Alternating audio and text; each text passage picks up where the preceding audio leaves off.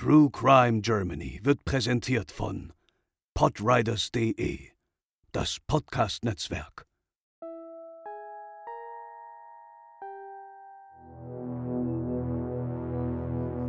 (1984) wird ein schweres und schwarzes Ölfass aus dem Hamburger Osterbeek-Kanal gezogen.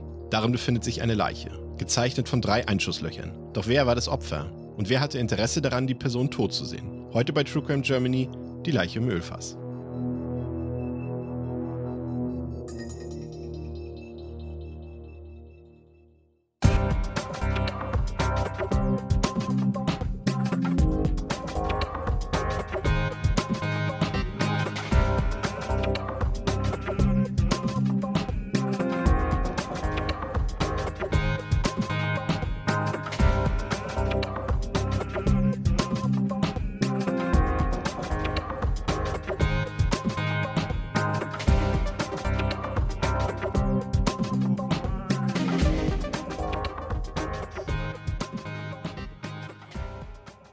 Hallo und herzlich willkommen zur 93. Episode von True Crime Germany. Ich bin der Chris und bei mir ist heute die Lena. Moin. Zunächst erstmal ein kleines Sorry. Unsere heutige Episode äh, kam jetzt oder kommt jetzt ein paar Tage später aufgrund von privaten Terminen, die da ein bisschen dazwischen gekommen sind.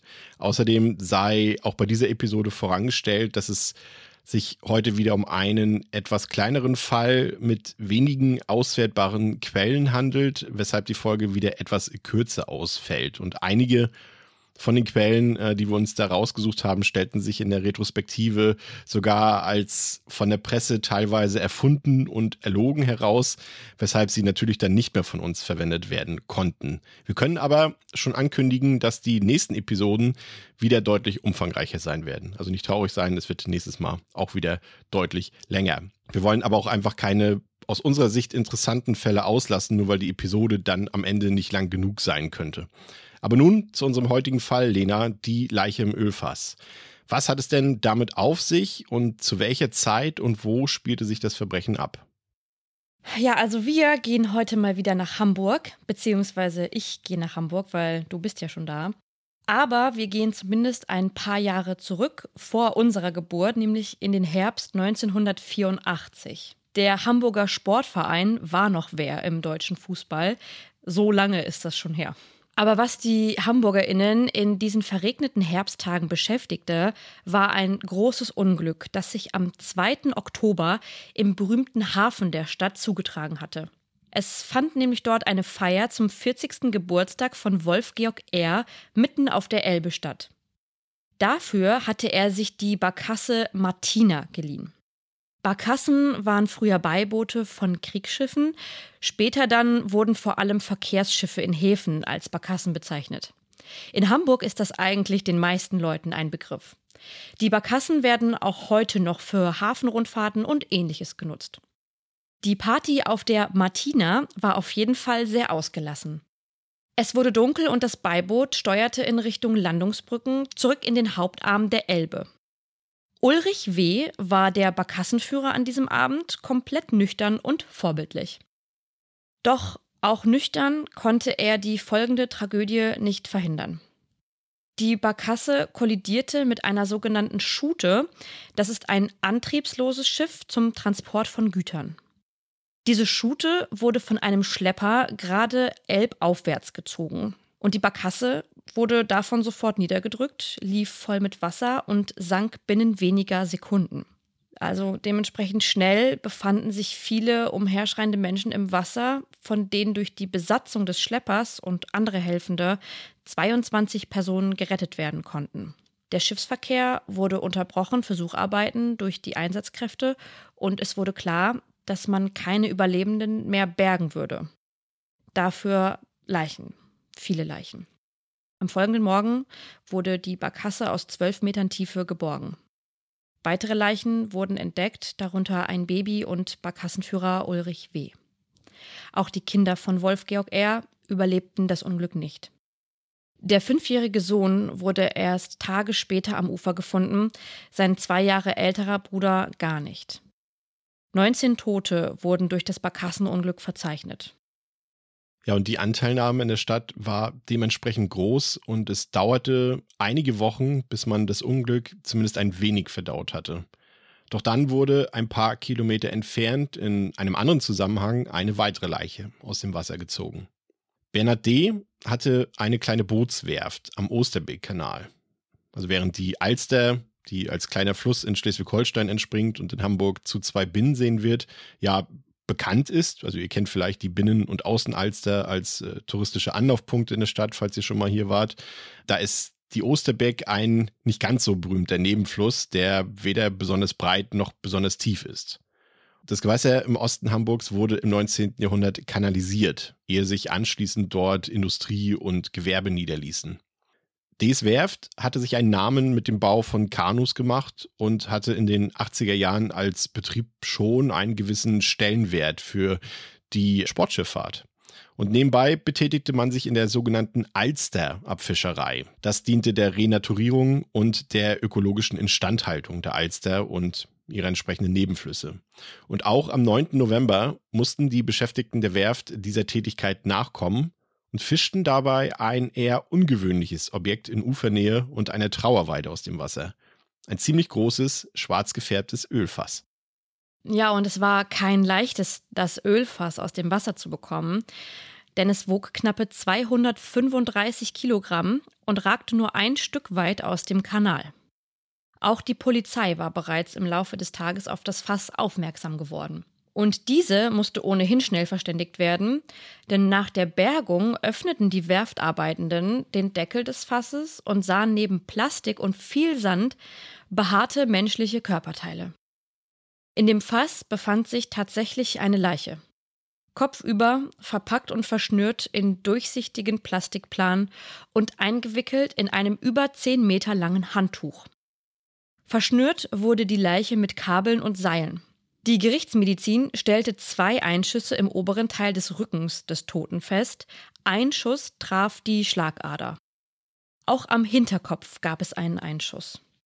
Es gab jedoch auch weitere Kopfverletzungen, die durch Einwirkung stumpfer Gewalt entstanden. Die Hände des Opfers waren auf den Rücken gebunden, die Füße gefesselt und hochgezogen mit einem Seil bis zu den Händen. Schnell war damals von Mafia-Methoden die Rede. Die Leiche war bekleidet, das Opfer trug einen Nadelstreifenanzug, Hemd und schwarze Halbschuhe. Alles davon war blutdurchtränkt. Doch Hinweise auf die Identität gab es noch nicht. Die Kripo entschied sich für eine Öffentlichkeitsfahndung, auf die sich eine junge Frau meldete, die ihren Vater schon seit ein paar Tagen nicht mehr gesehen hatte und diesen auch nicht erreichen konnte. Ja, gehen wir nun etwas zurück ins Leben von Karl Hinrich L., der wurde 1939 in Vorbruch im Kreis Friedeberg geboren. Das liegt im heutigen Polen so, ja, so ungefähr mittig zwischen Stettin und Posen.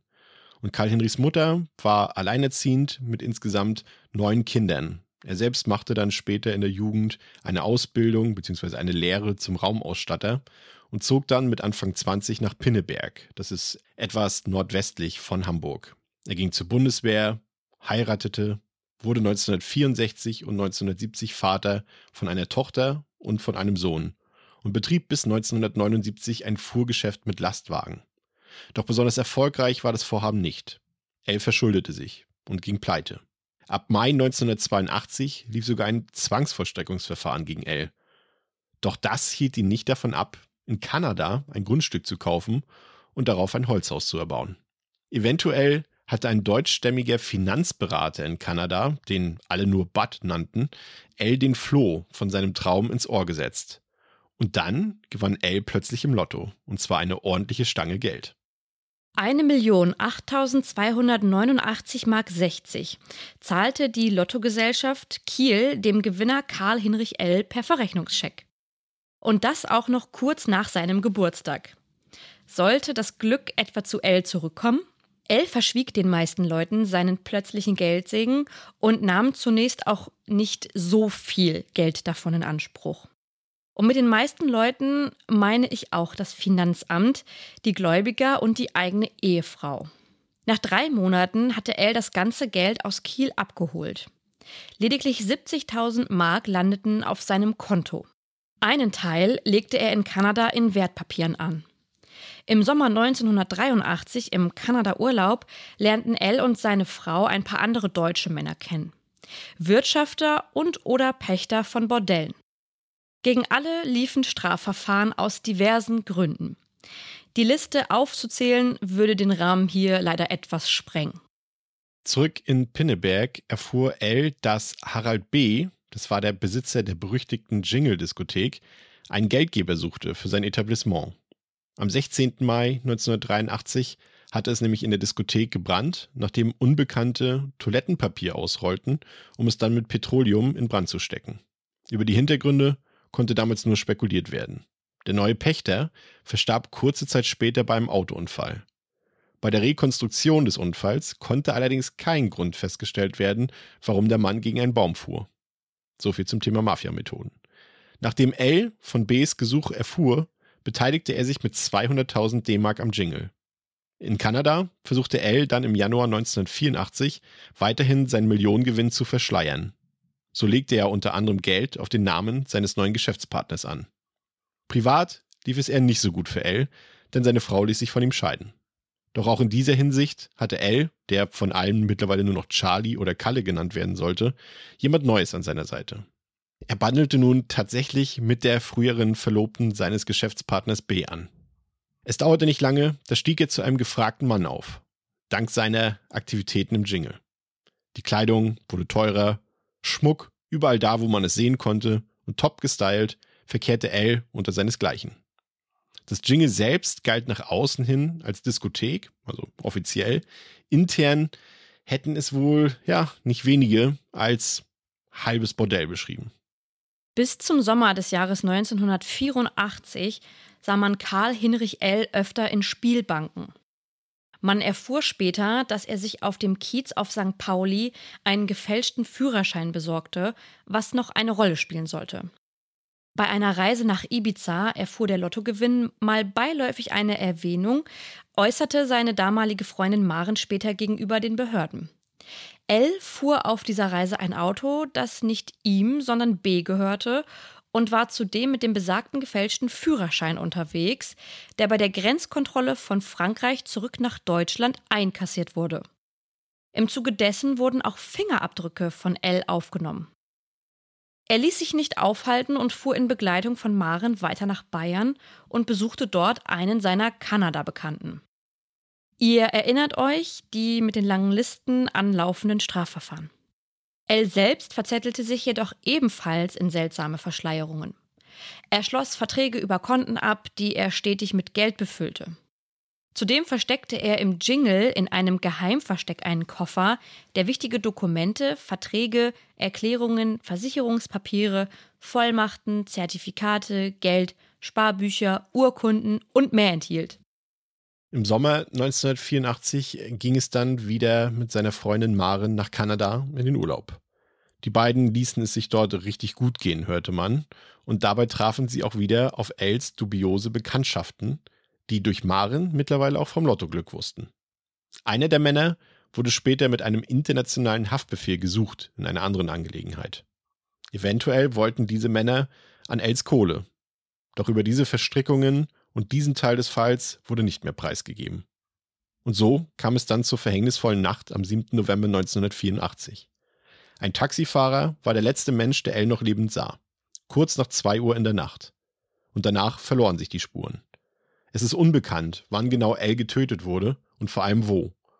Es waren die besagten drei Kugeln, in den Kopf, durch die Lunge und durch die Schlagader. Im Ölfass wurde eine 15 Kilogramm schwere Hantelscheibe gefunden. Diese beschwerte zum einen das Fass, zum anderen könnte sie aber auch für die anderen schweren Verletzungen an Els Körper verantwortlich gewesen sein. Ein paar Stunden später erwarben zwei Männer ein Überfass in einem Großfachhandel für entsprechende Produkte. Sie bezahlten das Fass auf Rechnung mit gefälschtem Namen und Adresse. Laut Zeugenaussagen war einer der Männer ziemlich groß und der andere deutlich kleiner. Vermutlich trugen sie Perücken und aufgeklebte Bärte. Die Vermutung lag nahe, dass es sich bei den beiden Männern um B und dessen besten Freund M handelte, der Türsteher im Jingle war. Eine spätere Gegenüberstellung mit dem Verkäufer brachte jedoch keine Übereinstimmung. Ihr erinnert euch, die Mafia-Methoden. Els Leiche wurde mittels der Fingerabdrücke identifiziert, die am Grenzübergang Frankreich-Deutschland aufgrund des Mitführens des falschen Führerscheins aufgenommen wurden. Der besagte Koffer aus dem Geheimversteck tauchte nie wieder auf. Kopien einiger Unterlagen wurden jedoch in einigen Schließfächern und bei Els bekannten Butt in Kanada gefunden, dazu später mehr. Als Els Freundin Maren befragt wurde, äußerte sie, dass B sich in Els Wohnung über dem Jingle für eine Weile eingeschlossen hatte und niemanden reinließ. Später fehlte der Koffer, alles war unordentlich und vor allem stand Els Nasenspray noch im Badezimmer. Laut Maren hätte er das Haus nie ohne sein Spray verlassen. Ja, nun sind wir wieder am 9. November 1984, am Tag, als das Fass aus dem Osterbeck-Kanal gezogen wurde. Zu dieser Zeit ahnte Els Tochter noch nicht, dass ihr Vater tot ist. Sie arbeitete als Kellnerin im Jingle und wollte ihren Vater am Abend des 9.11. aufsuchen. Doch er war nicht da. Sie bemerkte einige Ungereimtheiten im Gebäude, die sie später auch der Polizei mitteilte. Offensichtlich wollten die Mörder die Wohnung so aussehen lassen, als wäre Elle plötzlich zu einer Reise oder gar einer plötzlichen Flucht aufgebrochen. Am selben Tag bemerkte dann der Eigentümer einer Sportschule in Hamburg-Eimsbüttel das Fehlen von Hantelscheiben. In jenem Fitnessstudio arbeitete damals auch Peter M., ihr erinnert euch, der beste Freund von Karl Hinrich Ells Geschäftspartner Harald B. Ob Zufall oder nicht, das konnte jedoch nie geklärt werden. Zehn Tage später wurde Karl Hinrich L. unter großer Anteilnahme in Pinneberg beerdigt. Die Kripo fragte weiter nach ZeugInnen und suchte nach Spuren. Es waren 10.000 D-Mark als Belohnung ausgelobt. Anhand der Aussagen des Fassverkäufers aus dem Großfachhandel wurden Phantombilder angefertigt und veröffentlicht. Eines der Bilder hatte verblüffende Ähnlichkeit mit dem Türsteher Peter M. Die Polizei vermutete zudem, dass L in Pinneberg umgebracht und anschließend in das Fass gesteckt wurde. Anschließend wurde die Leiche im Fass nach Hamburg transportiert. Zudem stellte sich die Frage, ob es wirklich nur zwei Täter waren. Immerhin wog das Objekt die bereits erwähnten 235 Kilogramm. Ein paar Tage später soll Harald B. bei der Bank of Canada in Hamburg vorgesprochen haben, um ein Konto zu eröffnen, damit er angeblich große Geldsummen von seinem Bruder aus Kanada in Empfang nehmen konnte. Wieder Kanada. Ein Zufall? Die Bank konnte jedoch nicht weiterhelfen. Im Laufe der nächsten Wochen wurde ein Antrag auf Haftbefehl wegen Mordes aus Habgier gegen B und M gestellt. Die Staatsanwaltschaft war überzeugt davon, dass L in der Tatnacht nicht freiwillig seine Wohnung verlassen wollte. Im Jingle wurden lange Handtücher, Sand, Zement und Blutspuren gefunden. Eben jene Materialien, mit denen auch L gemeinsam in das Fass verfrachtet wurde. Da die beiden Tatverdächtigen auch kein Alibi hatten, fügte sich etwas zusammen. Doch es sollte alles anders kommen. Ja, dem Gericht fehlte es tatsächlich an Indizien und schon gar an Beweisen, weshalb der Haftbefehl im Januar 1985 abgelehnt wurde. Journalisten, die im Fall L recherchierten, berichteten später davon, dass sie anonym bedroht wurden oder dass an ihren Autos Sachbeschädigung durchgeführt wurde. Els Geld ging an die Gläubiger und an seine Kinder. Der Bud aus Kanada gelangte dann, wir haben es vorhin schon erwähnt, in den Besitz von Kopien der angefertigten Geheimverträge, sorgte dann aber dafür, dass das Geld zurückging. Vermutlich gelangten die Mörder von L jedoch nie an ihre Wunschbeute, also den Lottogewinn. Das mag am Ende alles so offensichtlich klingen, wenn ihr das hört. Und es ist auch nicht so, dass man die im Jingle gefundenen Dinge wie das Zement, die Blutspuren, Kabel, Handtücher und Co. nicht überprüft hätte. Aber es gab schlichtweg keine Übereinstimmung. Man sagt sich, dass die Kripo bis heute davon überzeugt ist, dass es sich bei B und M um die Mörder von Karl Hinrich L. handelte. Vermutlich hätte man den Fall sogar aufklären können, wenn man an den tatsächlichen Tatort gelangt wäre. Doch dieser ist bis heute ebenso unklar wie der Ort, an dem das Fass ins Wasser gelassen oder gestoßen wurde. Auch eine Tatwaffe wurde nie gefunden. Ja, und wenn man über dieses Verbrechen liest und recherchiert, trifft man immer wieder auf die Aussage, dass es sich um ein zufällig perfektes Verbrechen handelte. Und dem scheint tatsächlich so. Aber aufgeben würde den Hinterbliebenen des Opfers nicht gerecht werden. Also wer weiß, ob sich nicht doch irgendwann mal jemand bei der Polizei mit bis dato unbekannten Hinweisen melden wird. Falls ihr mehr über diesen Fall erfahren wollt und zum Beispiel das originale Ölfass einmal sehen möchtet, empfehlen wir mal einen Besuch im Hamburger Polizeimuseum, in dem es spannende Exponate wie dieses zu sehen gibt. Falls ihr von uns nicht genug bekommen könnt, schaltet direkt in der nächsten Woche wieder ein, wenn wir einen weiteren spannenden Kriminalfall für euch aufbereiten. Das soll es für heute gewesen sein. Danke für eure Aufmerksamkeit und bis zum nächsten Mal bei True Crime Germany. Ciao. Tschüss.